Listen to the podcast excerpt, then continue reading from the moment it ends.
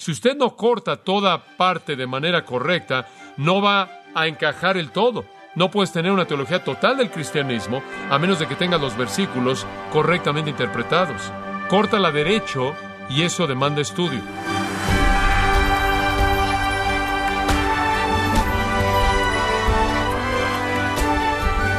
Le saluda su anfitrión Miguel Contreras dándole la bienvenida a esta edición de Gracia a vosotros con el pastor John MacArthur. Para poder beneficiarse de las riquezas de la Escritura, todo creyente debe eliminar cuatro obstáculos que se interponen en su camino. ¿Está usted dispuesto a eliminar estas brechas y así comprender mejor las Escrituras? El día de hoy John MacArthur le muestra el proceso que es necesario para comprender y aplicar la palabra de Dios en su vida. Este método está disponible para usted en la serie Cómo estudiar la Biblia, aquí en Gracia a vosotros.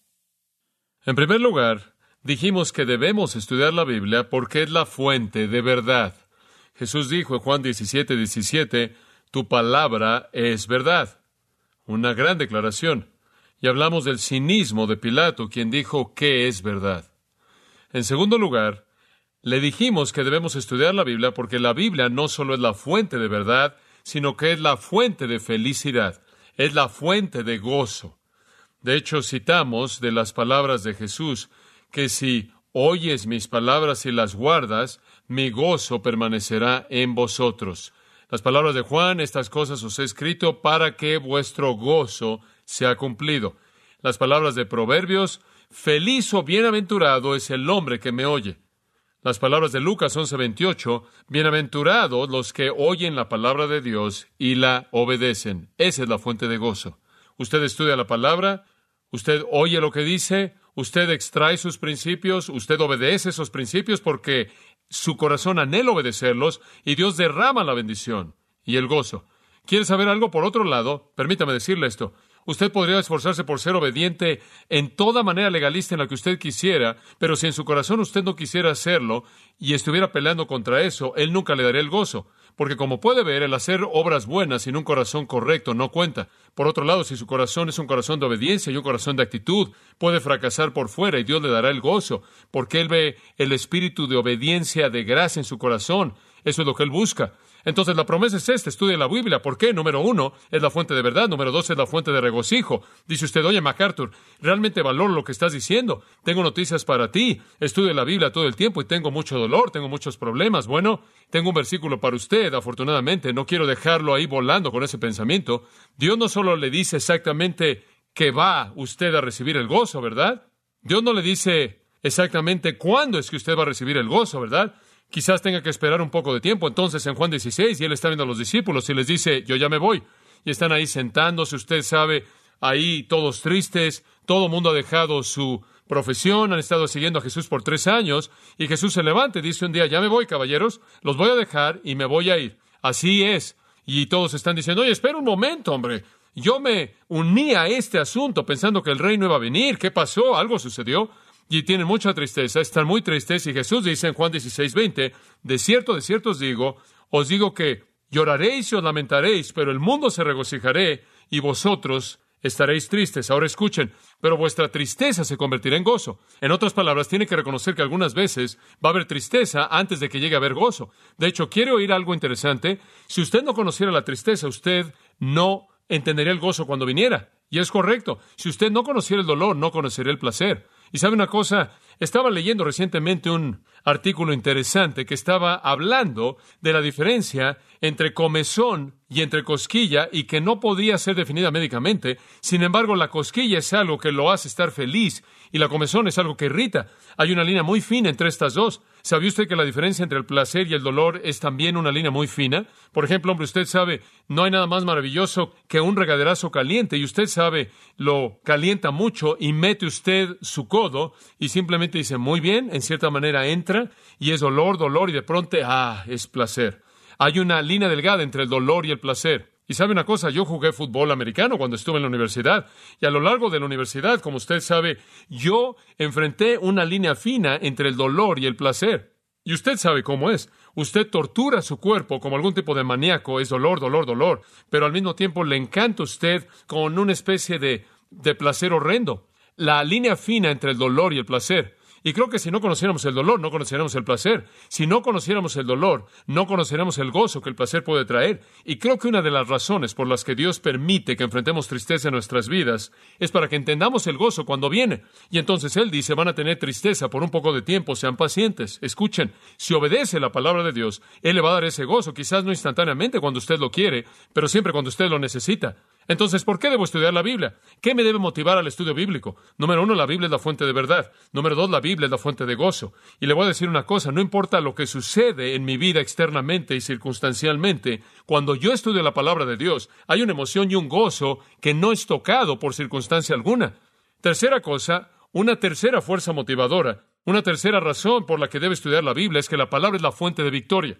No sé usted, pero a mí me gusta ganar, a mí no me gusta perder. Pierdo mucho, pero no me gusta. Me gusta ganar. Yo creo que si usted va a hacer algo, hágalo bien. Mi papá solía decirme de vez en cuando cuando era un pequeño, mira, escucha Johnny. Él decía, si lo vas a hacer, hazlo conforme a lo mejor de tu capacidad o no vale la pena que lo hagas. Y así crecí, buscando la excelencia. Me gusta ganar, no me gusta perder, me gusta ganar. Y veo eso en mi propia vida cristiana. No me gusta darle una ocasión al adversario, no me gusta darle la ventaja como dicen Corintios, no me gusta ver a Satanás victorioso, no me gusta ver al mundo dominarme, no me gusta ver a la carne vencer al espíritu, quiero ganar, tengo un deseo por ganar. Me acuerdo que mi entrenador de fútbol americano solía darnos la clásica plática de que necesitas ganar. Y creo que así debemos ser como cristianos. No hay razón por la cual tenemos que ceder al enemigo. Y conforme usted estudia la Biblia, va a descubrir que la palabra de Dios se vuelve la fuente de victoria. David dijo esto, y usted lo recuerda también como yo. En mi corazón he guardado tus dichos para no que pecar contra ti. La palabra entonces es la fuente de victoria sobre el pecado. La palabra de Dios es absorbida, se vuelve el recurso que el Espíritu Santo usa para dirigirnos. El Espíritu Santo la usa para fortalecernos contra la tentación. Usted no tiene manera de prevenir el ser llevado a pecar a menos de que la palabra de Dios esté ahí para que el Espíritu Santo la active en su mente consciente. Y le voy a decir algo simple. Como cristiano, usted nunca funcionará en base a lo que usted no conoce. Nunca sucederá. Usted nunca va a poder operar en base a un principio que nunca conoció. Usted nunca podrá aplicar la verdad que no ha descubierto. Entonces, conforme usted alimenta su mente la palabra de Dios, se vuelve una herramienta que el Espíritu de Dios usa para dirigirlo y guiarlo. Ahora veamos, por ejemplo, en el cuarto capítulo de Mateo, la ilustración clásica de enfrentar a Satanás con la palabra de Dios. Y aquí vemos a Jesucristo y dice en el versículo 1, entonces Jesús fue llevado por el Espíritu al desierto para ser probado o tentado por el diablo. En lo que a Dios concernía era una prueba porque Él no fracasaría. En lo que a Satanás concernía era una tentación porque Él esperaba que Jesús fallara. La palabra puede significar cualquiera de las dos. Peirasmos puede significar prueba o tentación. Es una palabra neutral. Podría significar bueno o malo. Desde el ángulo de Satanás quería que fuera malo. Desde el ángulo de Dios él sabía que sería bueno. Entonces el Espíritu lo llevó al desierto sabiendo que él pasaría la prueba. Satanás estaba ahí esperándolo, esperando que Jesús fracasara. Y después de que él había ayunado por cuarenta días y cuarenta noches, él tuvo hambre. No es sorprendente, pero me parece interesante que debido a que Jesús era, era un ser humano tan perfecto, sin pecado, su cuerpo debía haber tenido poderes más allá de lo que nosotros jamás podríamos experimentar. Él debió haber sido tan fuerte, tan viril, tanto de lo que la humanidad habría sido en su potencial maximizado, por lo menos como la conocemos, que él no tuvo hambre aparentemente a lo largo de estos 40 días, sino hasta después, cuando él realmente conoció los dolores, el deseo intenso del hambre. Finalmente, después de 40 días, vino el tentador y le dijo, y aquí él le da tres tentaciones y usted las recuerda. Pero en cada uno de los casos, Jesús respondió con la palabra de Dios. Primero, él dijo, si eres hijo de Dios, manda estas piedras que se conviertan en pan. Lo que él realmente le está diciendo, escucha, tú eres el hijo de Dios, tú eres Dios en carne humana, tú eres el Mesías, tú mereces algo mejor que esto. ¿Qué estás haciendo aquí en la tentación? ¿Qué estás haciendo aquí sufriendo? ¿Qué estás haciendo aquí en este desierto miserable habitado por bestias salvajes y cosas que se arrastran? ¿Qué estás haciendo aquí muriéndote de hambre? Tú eres el Hijo de Dios. Satisface tu hambre. Haz algo de pan, te lo mereces. Y él realmente lo estaba tentando a ir en contra del plan para buscar su propia satisfacción. Él estaba diciendo, haz lo que quieras, no dependas de Dios. Dios todavía no ha satisfecho tu necesidad. Aquí has estado 40 días, tienes hambre. Tú eres digno de más que esto. Él realmente lo está tentando a desconfiar del cuidado de Dios. Él le respondió y le dijo, escrito está, y él citó Deuteronomio. No solo de pan vivirá el hombre, sino de toda palabra que sale de la boca de Dios. Lo que él estaba diciendo era, mira, Dios prometió que él cuidaría de mí. Yo voy a mantener mi confianza en su promesa. Yo nunca usaré mis propios poderes para violar la promesa de Dios. Él rechazó la tentación con la palabra de Dios. Después el diablo lo lleva a la santa ciudad, a Jerusalén, lo eleva hasta el pináculo del templo. Probablemente esa parte que salía del templo, ahí por el valle de Inom, que estaba sobre el valle de Inom, el cual era una caída de varios metros, y lo colocó ahí y le dijo, ¿por qué no te avientas? Simplemente aviéntate. Después de todo, y el diablo dice, ¿quieres citar las escrituras? Te la voy a citar también.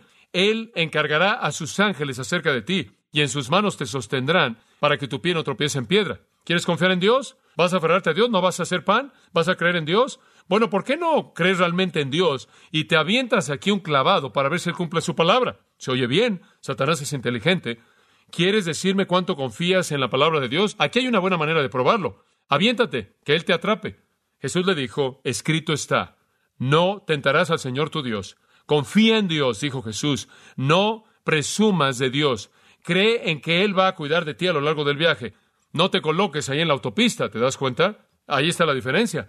Satanás entonces le muestra desde un monte alto los reinos del mundo y le dice, mira, te voy a dar todo eso si postrado me adorares. Jesús le dijo, sal, vete, Satanás. Una fue bastante mala, la dos fue intolerable y la tres es absolutamente suficiente. Vete, porque escrito está, al Señor tu Dios adorarás y a Él solo servirás.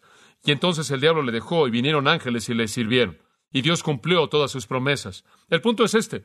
Jesús respondió a la tentación de Satanás tres veces y cada vez que lo hizo, él citó directamente del Antiguo Testamento. Escuche, como cristiano, es el capturar la verdad bíblica en su mente consciente que le da la capacidad de derrotar a Satanás. No lo puede hacer por sí solo. Jesús literalmente triunfó sobre el diablo a través de la palabra de Dios. Es la fuente de victoria. Usted no puede razonar, usted no puede tratar simplemente de hacer un lado a Satanás. Usted sabe, es increíble, la gente con frecuencia imagina que pueden discutir con Satanás usando su propia lógica. No puede ser hecho. Otra ilustración interesante es Lucas 4:33. Había en la sinagoga un hombre que tenía un espíritu de un demonio, de un espíritu inmundo, y él clamó a gran voz. Él era un hombre que estaba poseído por demonios en la sinagoga, lo cual debió haber sido bastante molesto para los servicios ahí. Hemos tenido algunos en nuestra iglesia de vez en cuando, entonces creo que conozco el sentimiento. Y él decía, déjanos, ¿qué tenemos que ver contigo, Jesús de Nazaret? ¿Has venido para destruirnos? El hombre está lleno de estos demonios y todos están gritando, sé quién eres, el santo de Dios. Y Jesús lo reprendió diciendo, Calla, sal de él. Y cuando el demonio lo había aventado en medio de ellos, salió de él y no lo lastimó. Y todos estaban sorprendidos y hablaban entre sí mismos diciendo, ¿qué palabra es esta que con autoridad y poder manda a los espíritus inmundos y le obedecen? ¿Sabe usted lo que Jesús hizo? Ahí él estableció su autoridad y su poder sobre Satanás con su palabra. Con una palabra él podía derrotar a los demonios. Con una palabra él dijo, vete Satanás. Con una palabra él echó a la legión de demonios de un maníaco en Gadara y ellos decían de él, nunca un hombre habló como este hombre. Él habla como un hombre de autoridad, no como los escribas y los fariseos. Escuche, la palabra de Jesucristo es absolutamente autoritativa. Ahora, cuando usted conoce la palabra de Dios, usted conocerá la victoria. Permítame mostrarle otra ilustración. En Efesios 6:17, en la discusión de Pablo acerca de la armadura del cristiano, encontramos que él termina con esta gran parte de armadura, versículo 17. Tomad el yelmo de la salvación y la palabra del Espíritu, que es la palabra de Dios. Este es un texto tremendo.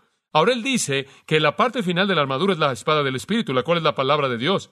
Ahora, cuando usted piensa en una espada de un soldado romano, usted piensa en algo así largo. Eso no es lo que es. Esa es la palabra griega ronfaya. La palabra aquí, la palabra griega para espada, es macaira. Y macaira era una palabra griega que se refería a una daga corta, pequeña. La espada del Espíritu no es una espada grande, ancha, que usted simplemente mueve por todos lados esperando cortarle la cabeza a algún demonio tarde o temprano. No es algo usado de manera indiscriminada, sin control. No es comprar una Biblia grande y pegarle a los demonios con la cabeza con ella. No es eso en absoluto.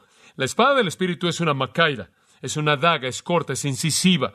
Debe entrar en un lugar vulnerable o de lo contrario no hace ningún daño. La espada del Espíritu entonces no es algo general, sino específico. Ahora observe además, la palabra aquí no es la palabra logos, la palabra griega normal logos sería usada de una palabra general. La Biblia es la logos, Cristo es el logos, una palabra general es el logos. Cuando la Biblia quiere hablar de algo específico, habla la palabra rema o remata. Ahora observe esto, esto significa una declaración específica. Ahora, ¿está listo para oír esto?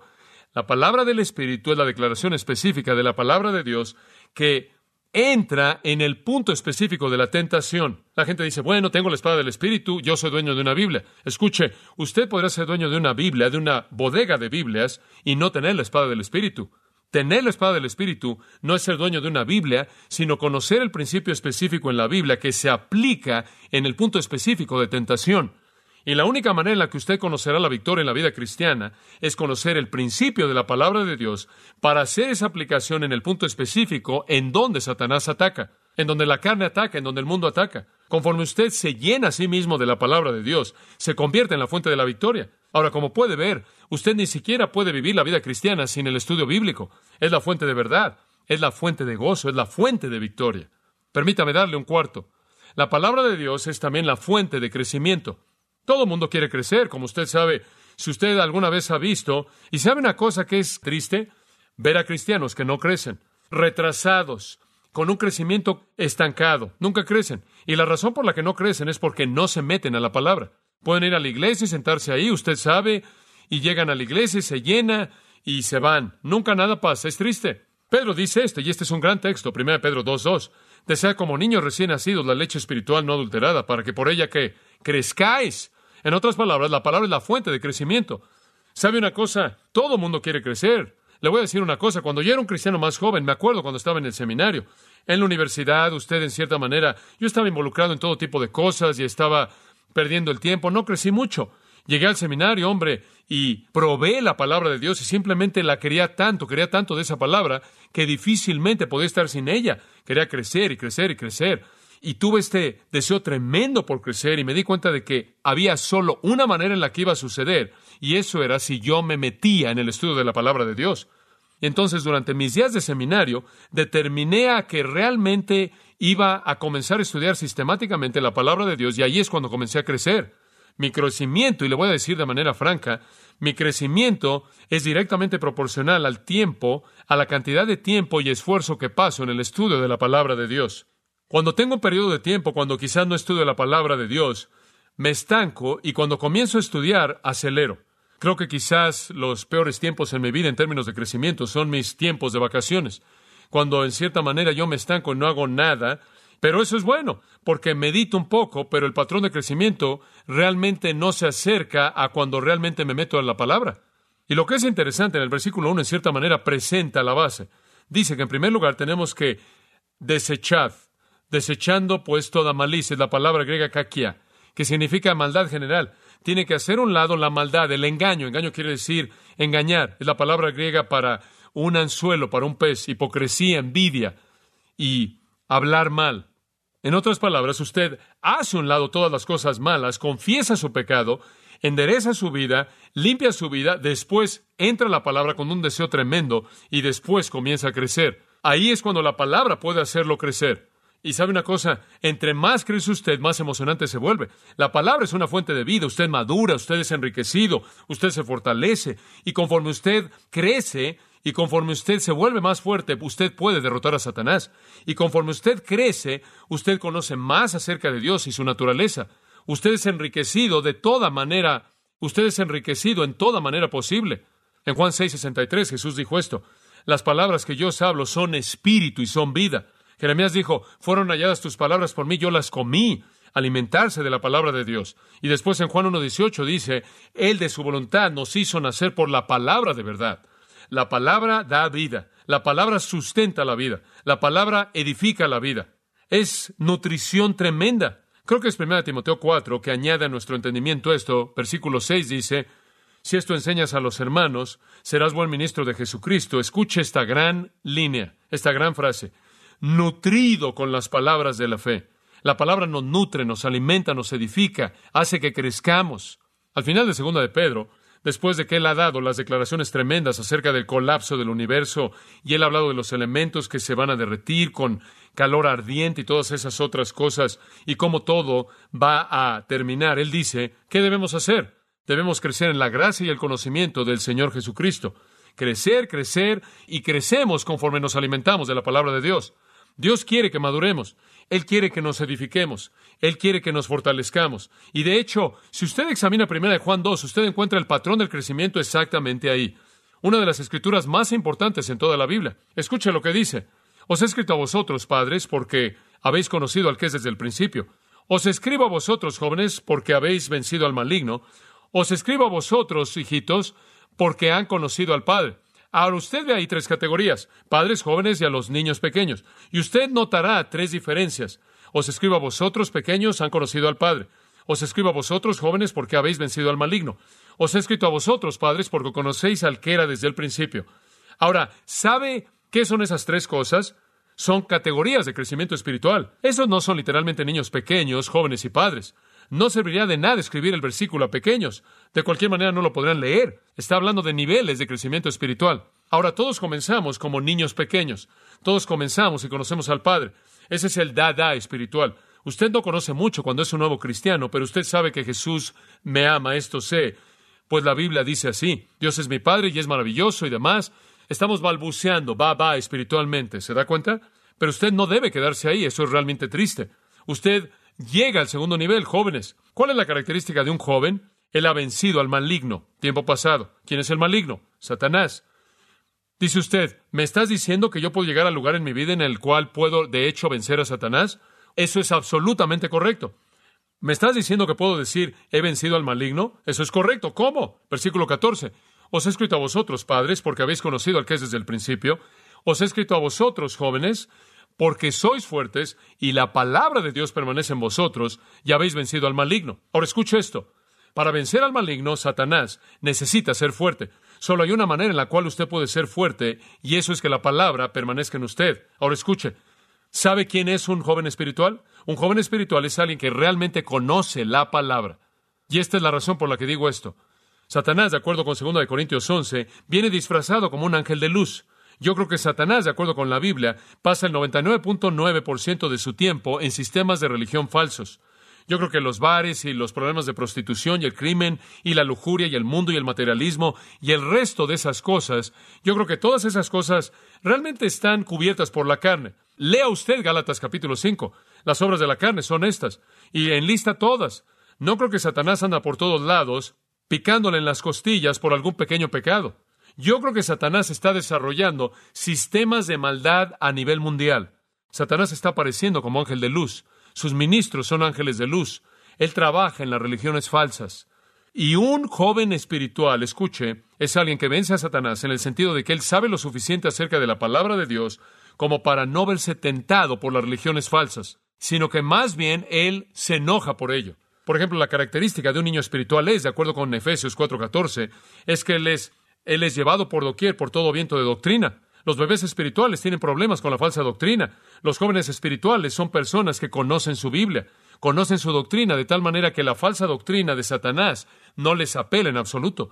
Pero hay un tercer nivel. Él dice, os he escrito a vosotros, padres, porque habéis conocido al que era desde el principio. Ahora escuche esto. ¿Sabe quién es el Padre? Esa es la persona que ha ido más allá de la página. Él no solo conoce la doctrina, él conoce al Dios que está detrás de la doctrina. ¿Se da cuenta?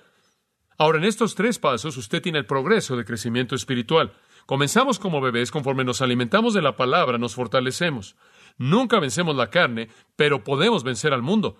Nuestra fe hace eso, primera de Juan 5 dice. Podemos vencer los esfuerzos de Satanás de la religión falsa. La doctrina es eso. Nunca venceremos la carne. Ese siempre será un problema. Pero podemos tener el gozo de vencer los sistemas falsos de religión de Satanás. He visto eso suceder. Le puedo decir, cada vez que un hombre o una mujer llega al lugar de ser un joven espiritual, invariablemente llegan al punto en donde la religión falsa los hace enojar y quieran salir y quieren pelear con las sectas. Y después, conforme maduran más allá de eso, ya no están tan preocupados por pelear con las sectas. Comienzan a probar quién es Dios. Comienzan a entrar a las profundidades de la mente del Dios eterno y comienzan a ir más allá de que sea un padre espiritual y comienzan a caminar en la presencia del Santo. Ahí es a donde debemos ir en nuestro crecimiento. Escuche, usted pierde si se queda como bebé, usted pierde si se queda como un joven espiritual y lo único que conoce es la doctrina. Usted tiene que llegar al lugar en el que ha comenzado a caminar en la presencia misma del Dios del universo, en donde usted realmente comienza a tocar a la persona misma de Dios. Ese es el fin del crecimiento. Entonces, cuando usted estudia la palabra, se vuelve la fuente de crecimiento, y así como es la fuente de verdad, la fuente de gozo y la fuente de victoria. Yo creo también que la palabra de Dios debe ser estudiada porque es la fuente de poder. ¿Sabe una cosa? Es la palabra de Dios la que nos infunde de poder y no hay nada peor que sentirse como un cristiano impotente. Usted sabe, lee Hechos 1.8, pero recibiréis poder. Y algún hombre llega y dice, la palabra poder es dunamis y serán dinamita. Usted sabe y lo oye decir, hombre, deberías estar explotando por todo el mundo. Y usted se pregunta a sí mismo, explotando, yo ni siquiera tengo una chispa. Nada, no tengo el poder. Y alguien le dice, deberían salir y ganar a gente para Jesucristo. Y dice usted, ¿estás bromeando? Yo no. Usted sabe, yo soy como Moisés, yo no puedo hablar. Y realmente peleamos con nuestra impotencia. No sabemos qué es el poder. Escuche, la palabra de Dios lo infunde de poder. Escuche, a partir de mi propia vida le puedo decir, entre más conozco la palabra de Dios, menos temo cualquier situación, porque sé cuál es el recurso para esa situación. La palabra de Dios se convierte en una fuente de poder. De hecho, es una fuente de poder. Del ángulo que usted la vea, es una fuente de poder.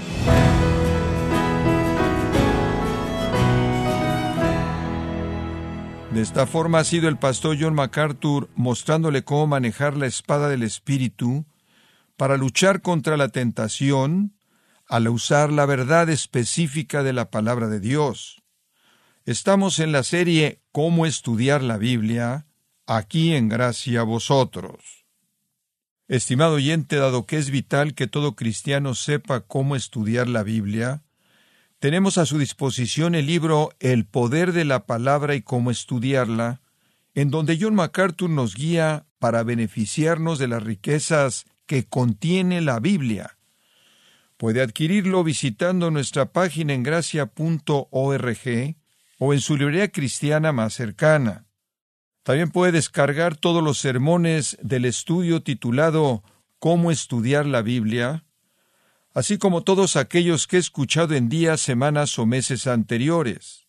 Y recuerde, puede entrar y leer artículos relevantes en nuestra sección de blogs, ambos los sermones y el blog en gracia.org.